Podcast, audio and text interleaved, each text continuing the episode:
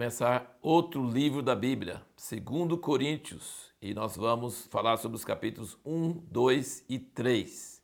Estamos seguindo essa tabela de leitura da Bíblia em um ano, e você deve sempre ler a parte daquele dia, aqueles capítulos marcados para aquele dia, antes de ver o vídeo, que aí você vai meditando primeiro com seus próprios pensamentos e depois vai ouvindo as minhas considerações, e aí vamos caminhando juntos pela Bíblia. Ia ser um processo muito bom para aumentar seu aproveitamento, seu, sua captação das verdades da palavra de Deus. Aqui no primeiro versículo fala o seguinte: primeiro versículo do primeiro capítulo de 2 Coríntios diz: Paulo, apóstolo de Cristo Jesus, pela vontade de Deus, e irmão Timóteo, a igreja de Deus que está em Corinto, que é uma cidade na Grécia que existe até hoje, com todos os santos que estão em toda a Acaia. A Acaia era a região inteira, a Acaia praticamente o nome de Grécia. Então, Corinto era um centro de irradiação do evangelho, e quando Paulo então escreve para a igreja em Corinto, ele está atingindo também os cristãos na região inteira. É interessante que Atenas, não, Paulo não conseguiu levantar uma igreja tão forte como em Corinto. Ele ficou muito tempo em Corinto. Deus mandou ele ficar lá e Corinto foi uma cidade assim muito importante para a divulgação do evangelho. Mas também, como nós vimos na primeira carta, tinha muitos problemas e muitas coisas que Paulo tinha que consertar. E aqui ele fala no versículo 8, ele fala, porque não queremos, irmãos, que ignoreis a tribulação que nos sobreveio na Ásia, ele está falando lá de Éfaso, né, que é hoje a Turquia moderna, pois que fomos sobremaneira oprimidos acima das nossas forças, de modo tal que até da vida desesperamos. Então, assim, ele está escrevendo essa carta logo depois de um tempo de perseguição tão atroz que ele ficou pensando que talvez ia até morrer. Só que aí no versículo 5 e 6, que vem antes, ele diz: Porque como as aflições de Cristo transbordam para conosco, assim também por meio de Cristo transborda a nossa consolação. Mas se somos atribulados, é para a vossa consolação e salvação. Ou se somos consolados, para a vossa consolação é a qual se opera suportando com paciência as mesmas aflições que nós também padecemos. E a nossa esperança acerca de vós é firme, sabendo que, como sois participando das aflições, assim o sereis também da consolação. Então, é, a aflição é uma coisa que tende a desanimar a pessoa de servir a Deus. Né? Aquela semente que foi jogada no lugar e o sol brilhou e, e secou e não cresceu porque tinha solo raso em cima da pedra, na parábola do semeador.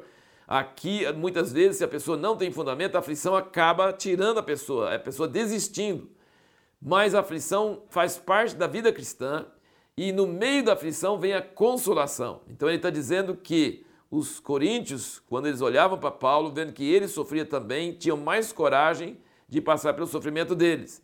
E também, é, quando via a consolação e a alegria que Paulo tinha no meio da tribulação, podia identificar também que eles também podiam receber essa consolação. Quando nós sofremos e quando nós recebemos consolação de Deus, nós temos mais capacidade de consolar os outros que estão sofrendo. Se nós não sofrêssemos, nós não íamos saber consolar os outros. Mas quando nós sofremos, então nós recebemos a consolação de Deus, a gente recebe a capacidade para poder consolar os outros. Isso aqui é um tema bem forte nesses primeiros capítulos de 2 Coríntios.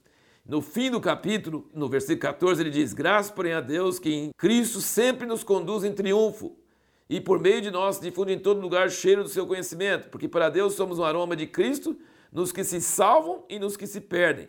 Para uns, na verdade, cheiro de morte para morte, mas para outros, cheiro de vida para vida. Então, nós perguntamos no último vídeo de que forma a tribulação e o sofrimento podem impedir alguns de receber o Evangelho e pode ajudar outros a receber o Evangelho. Quando você vê alguém sofrendo, isso pode fazer muitas pessoas falar assim: ah, eu não quero isso não, não vou, não vou converter não, não vou receber esse evangelho não. Se vai me fazer sofrer igual ele está sofrendo, não vou querer.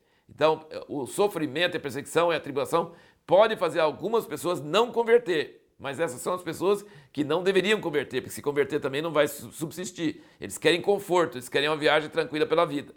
Já outras pessoas têm um efeito contrário, e Paulo sempre fala disso nas suas cartas mesmo quando ele está na cadeia, que ele fala que a cadeia, a prisão dele fez muitas pessoas ficar mais corajosas. E na própria conversão de Paulo, quando ele viu Estevão morrendo e ele concordando, mas aquilo entrou nele e falou assim: por que, que o cara tem coragem de morrer por isso?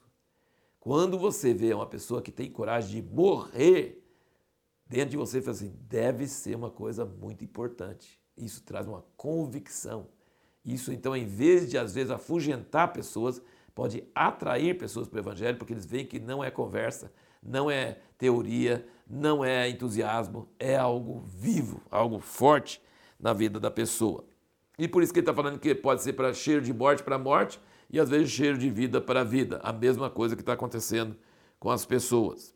Aqui no capítulo 2, no versículo 10 e 11, ele fala da mesma pessoa que ele tinha falado na outra carta, em 1 Coríntios 5, de 3 a 5, ele falou para entregar para Satanás, uma pessoa, porque estava vivendo com a mulher do pai dele, coisa absurda, ele falou assim, não sei como é que vocês toleram, como é que vocês estão com isso, isso é fermento, e, o meu espírito, junto com o seu espírito, entrega para Satanás, para a destruição da carne, para que o espírito seja salvo. Ele refere a Satanás. Fala que o espírito dele presente com eles para entregar a pessoa para Satanás.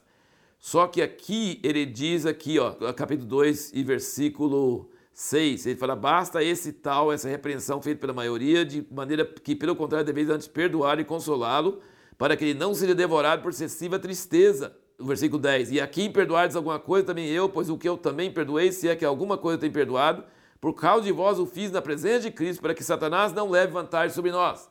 Então, referindo ao mesmo caso, eu acredito que seja o mesmo caso, ele está falando na outra carta que tem que disciplinar o cara. Não pode deixar essas coisas dentro da igreja, isso vai contaminar todo mundo. Tem que entregar ele para Satanás, para a carne ser castigada, para que ele arrependa e o espírito seja salvo. Então, não é entregar para Satanás para ir para o inferno, não. É entregar para Satanás para que ele seja é, ele sofra as consequências do seu pecado, é, com tribulações, e aí é, Deus possa trazer arrependimento do coração dele. Aqui ele fala, não, mas perdoa, não deixe de ficar consumido por excessiva tristeza, porque para que Satanás não leve vantagem sobre nós. Então você percebe? Se você não disciplinar, Satanás leva vantagem. Se você não perdoar na hora certa, maneira certa, se a pessoa tem arrependimento, Satanás também leva vantagem. Então são duas lições sobre o mesmo caso. E aí chegamos nesse capítulo maravilhoso, o capítulo 3 de 2 Coríntios, é um capítulo maravilhoso da Bíblia que compara a velha aliança e a lei de Moisés com a nova aliança do Espírito de vida em Cristo Jesus. E ele não tem vergonha, para você pensa bem, para um judeu ortodoxo que Paulo era, né, um fariseu dos fariseus, ele chama a, a lei de Moisés de ministério da morte, ele chama de ministério de condenação. Ele chama que, que é aquilo que se desvanece, porque a luz do rosto de Moisés foi diminuindo até acabar. Ele fala que é o ministério da letra. E ele mostra aqui, ele fala tantas vezes, o Espírito aqui, a nova aliança está no Espírito. Nós vimos isso em Romanos. Em Romanos 7 fala, a lei a gente não consegue obedecer. Ai de mim, miserável homem que sou, não consigo cumprir. O que eu quero não faço, e o que eu não quero isso acaba fazendo. Então a lei a lei é boa, é santa, mas a lei faz surgir em nós morte.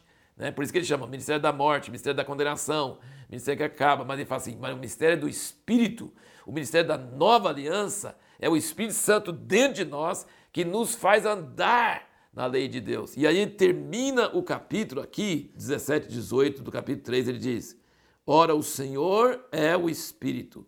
E onde está o Espírito do Senhor, aí há liberdade. Liberdade para quê? Você não tem que ficar seguindo as regras, olhando para lá, qual a regra? Ih, acho que eu pisei na bola dessa regra. Não, tem essa regra aqui, não, tem aquela regra ali. Não, você tem liberdade. Você não precisa ficar olhando regras. Então é liberdade para fazer o que quiser, para pecar? Não, não. Ele fala, é o Espírito do Senhor, aí a liberdade, mas todos nós com o rosto descoberto, refletindo como espelho a glória do Senhor, somos transformados de glória em glória na mesma imagem como pelo Espírito do Senhor. Então significa que quando nós temos o Espírito de Deus, nós temos liberdade. Liberdade para pecar? Não. Liberdade da lei, porque nós vamos superar a lei, nós vamos ultrapassar a lei. Nós temos uma glória que não vai apagar como apagou com Moisés, mas vai nos transformar na imagem de Jesus. Então vai, vai nos levar à santidade. E isso é uma coisa tremenda. E aí ele comenta que os judeus têm uma, um véu sobre seus olhos. Eles leem o mesmo Velho Testamento que nós temos, os mesmos livros, a mesma coisa, e não entendem o que a gente entende. Os, a, os olhos deles estão cegos, tem um véu. Mas quando vem o Espírito Santo e abre os olhos, eles falam: ah, é Jesus que estava ali. É Jesus que cumpre todas essas palavras. Que Isaías 53 fala dele, que Salmo 22 fala dele, e tantas outras coisas. Cordeiro Pascual fala dele, né? Então, existe um véu até hoje sobre a maioria dos judeus mas que precisa ser removido para que a nova aliança entre mesmo em seus corações. E aí nós temos uma pergunta para o próximo vídeo que é: É possível receber a graça de Deus em vão?